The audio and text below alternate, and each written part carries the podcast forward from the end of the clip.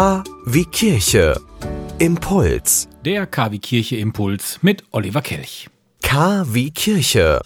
Der Glaube in Ihrem Ohr. So wie es aussieht, wird auch dieser Sommer wieder trocken. Es soll einfach kein Regen von oben fallen. Dieser Sommer wird wahrscheinlich wieder lang, heiß und natürlich trocken. Das hatten wir ja schon mal. Letztes Jahr, davor das Jahr und davor das Jahr. Also ein Zustand, an den wir uns gewöhnen müssen.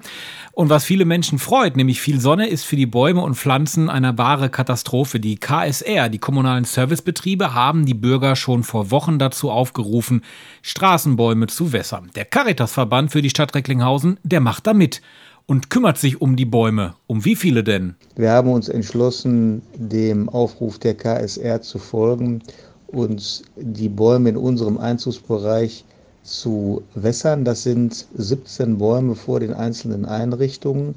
25 Leute werden uns dabei helfen, ungefähr jedenfalls. 25 Mitarbeiter, aber auch Nachbarn, denen das auch ein Anliegen ist. Fleißig wird also gegossen, auch von Caritas-Vorstand Christoph Kortenjan, den wir gerade gehört haben. Die Nachbarn helfen mit, die Angestellten helfen mit, 17 Bäume in der Summe. Aber Caritas, warum gießt ihr Bäume? Ihr solltet doch den Menschen helfen. Oder hat das eine mit dem anderen was zu tun? Fragen wir nochmal Herrn Kortenjan. Der Caritas ist natürlich die Pflege der natürlichen Lebensgrundlagen äh, und der Schöpfung ein natürliches Anliegen. Darüber hinaus aber genauso konkret äh, sind wir Teil der Stadt Recklinghausen und des Stadtlebens in Recklinghausen und auch wir sind daran interessiert, dass es nicht so warm wird. Und wenn es eines äh, so einfachen Mittels bedarf, um dagegen was zu tun, nämlich Wasser an die Bäume zu schütten, dann tun wir das mit Freude für die Allgemeinheit und hoffentlich auch mit Effekt. Ein klein bisschen was für Stadt und das Stadtklima tun. Christoph Kortnian, er ist Caritas Vorstand und unterstützt mit seinem Team das Blumengießen und das Bäume bewässern. Jeder kann was dafür tun. Jeder kann den Baum vor seiner Straße, vor seinem Haus natürlich auch selber bewässern. Dazu hat auch bereits im vergangenen Jahr hier bei uns bei KW Kirche der Weihbischof Rolf Lohmann aufgerufen.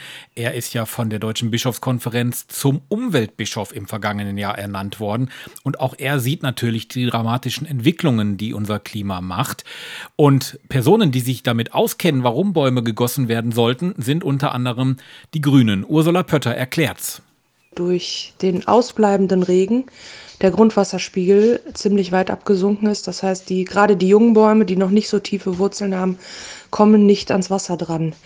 Und ähm, dann ist es auch noch zusätzlich so, wenn es dann regnet, sind unsere Böden so weit ausgetrocknet, dass das Wasser gar nicht aufgenommen werden kann. Das heißt, das äh, Wasser fließt dann von den trockenen Flächen in die Kanalisation, also irgendwo in die Abflüsse und eben sackt ein Großteil nicht in den Boden ein, so dass die Bäume heutzutage fast gar kein Wasser erreicht. Und dann ist natürlich gut, diese Gießgrenze von der Stadt zu nutzen, denn wenn man dort äh, Wasser mit der Gießkanne reingießt, dann ist das Wasser quasi gezwungen, genau an dieser Stelle zu versacken und tut es dann auch nach und nach. Wir zwingen das Wasser dahin, wo es hin soll, und zwar direkt an die Wurzel. Wir haben es gerade gehört, Ursula Pötter von den Recklinghäuser Bündnis 90, die Grünen. Also, Hausaufgabe für direkt jetzt, nach diesem Podcast, Gießkanne holen, Wasser rein, rausgehen, Baum gießen. In diesem Sinne, einen gießreichen Tag.